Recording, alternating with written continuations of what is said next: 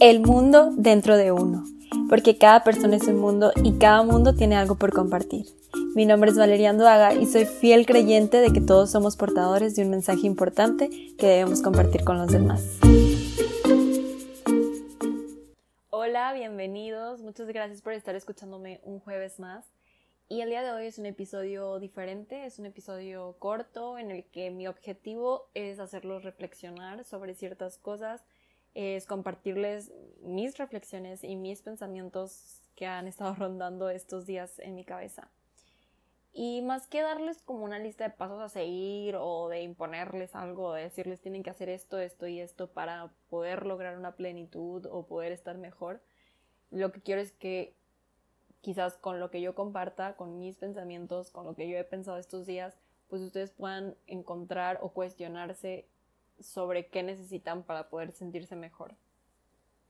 Porque creo que últimamente me di cuenta que, que me estaba exigiendo mucho, me estaba exigiendo de más porque inconscientemente al estar leyendo tantas cosas de las de lo que tenemos que hacer o de o de qué forma te puedes sentir mejor o, siendo productiva o teniendo un equilibrio, un balance, pues el equilibrio y el balance lo perdí por completo porque empecé a, hacer esta lista inconsciente en mi cabeza de cosas que tenía que hacer.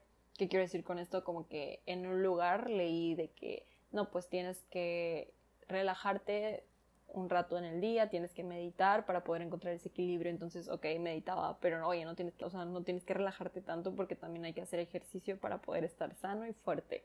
Ok, pero tampoco hagas tanto ejercicio porque pues tienes que alimentarte súper bien. Entonces, al alimentarte súper bien, oye, pero tampoco olvides el, el trabajo, la escuela, las actividades que tienes que hacer. Ok, pero tampoco descuides la parte de relaciones con tu pareja, con tu familia, con tus amigos pero tampoco te enfoques tanto en eso porque pues donde está el amor propio tienes que dedicar tiempo a ti y, y, tampoco tiene que ser tanto porque luego se vuelve egoísmo o se vuelve egocentrismo. Entonces como que literal mi lista era, o sea, era un constante taladreo en mi cabeza de decir tienes que hacer esto, esto y esto y si no haces una cosa uta pues ya fallaste en el día y ya tu día no fue productivo o tu día ya no fue como hubieras querido. Entonces, en vez de hacer cosas para mantener el equilibrio o para tener un balance y relajarme, pues eran cosas que me estaban frustrando. O sea, si un día no hacía ejercicio, ya era como, no, ya soy una tal y tal, ya, ya valió, que incumplida soy, no tengo responsabilidad. Cuando en realidad, o sea, había días que, a ver, los siete días de la semana hacía ejercicio. Si un día no lo hacía, pues no pasaba nada porque seis días sí lo hice, o sea, y también es cuestión de reconocer cuando de verdad estás cansado físicamente o psicológicamente para ciertas cosas.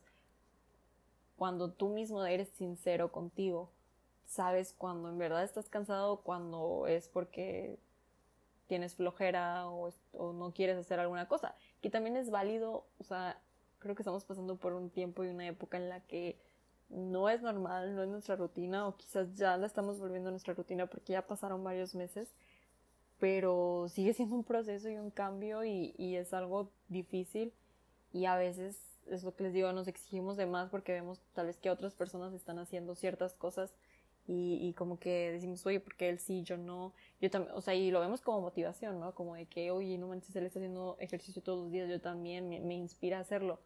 Sí, pero a ver, no es de la noche a la mañana, nadie nace siendo experto en algo, nadie es como que un día se levanta y puede cargar todos los kilos del mundo. No, es un proceso y cada quien a su ritmo va a ir alcanzando las metas en específico que tienes, pero también hay que como que encontrar tu propio balance, porque el balance de la otra persona no es el mismo que el tuyo.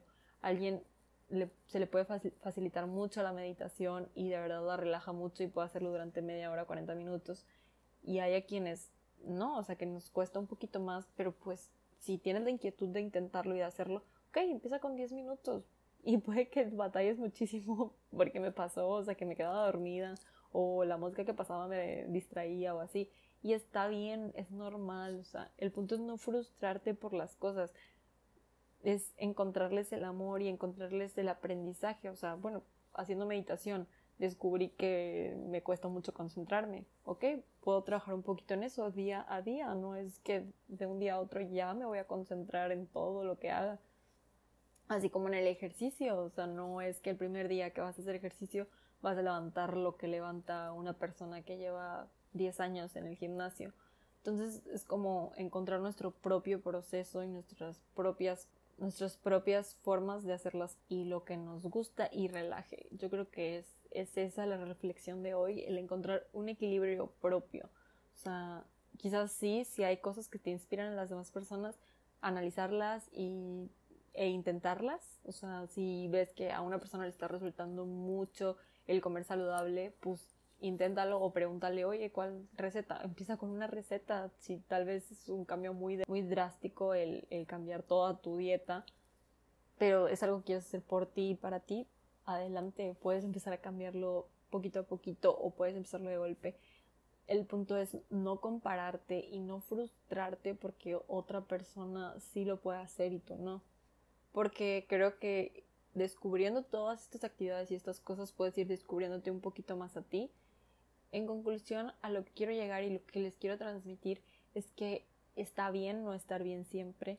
No se trata de todos los días amanecer y explotar de felicidad y explotar de amor y, y sentir que todo está perfecto, no. Porque habrá días en los que quieras llorar, en los que te duela algo, en los que recuerdes algún momento de tu vida que te dolió y es válido, es normal, es parte de la vida y es parte de ser humano entonces, más que nada, lo que yo quiero invitarlos y a, los que, a lo que quiero llegar con todo esto es que las crisis no se basan en tu nivel socioeconómico, ni en tu, ni en tu nivel intelectual, ni en el lugar donde estés, ni en el momento en el que estés. Creo que las crisis llegan a nuestras vidas porque somos nosotros mismos gritándonos que nos pongamos un poco más de atención a lo que estamos haciendo, que analicemos el camino que estamos tomando porque tal vez no es el que en realidad queremos sino que hemos dejado que la vida nos vaya llevando a tomar ciertas decisiones que no estábamos seguros al 100%. Entonces, las crisis existenciales, personales y de todo tipo llegan para hacernos cuestionarnos muchas cosas de nosotros mismos y de lo que estamos haciendo en este momento. Veámoslo como un regalo, como algo que nos va a hacer crecer y nos va a hacer aprender, nos va a hacer cambiar en ciertas cosas que no nos están llevando a algo bueno. Entonces, simplemente compartirles que es normal, que todos estamos pasando por crisis constantemente de diferente tipo, de diferente, desde diferente perspectiva. Pero sepan que no están solos, que todos somos humanos y todos lloramos, todos sufrimos, así que los invito a, a vivir realmente lo que sea que estén viviendo. Si quieres llorar un día, llora y siente ese dolor, siente desde dónde está viniendo ese, ese llanto y si un día estás muy muy feliz, pues también siéntelo, vívelo y disfrútalo. Porque para eso es, esto, para eso es la vida, para sentir realmente cada una de las emociones y sentimientos que, que vienen dentro de nosotros. Así que no te niegues a nada, no te niegues a tener miedo, no te niegues a llorar, no te niegues a sufrir, porque son las cosas que nos van a hacer crecer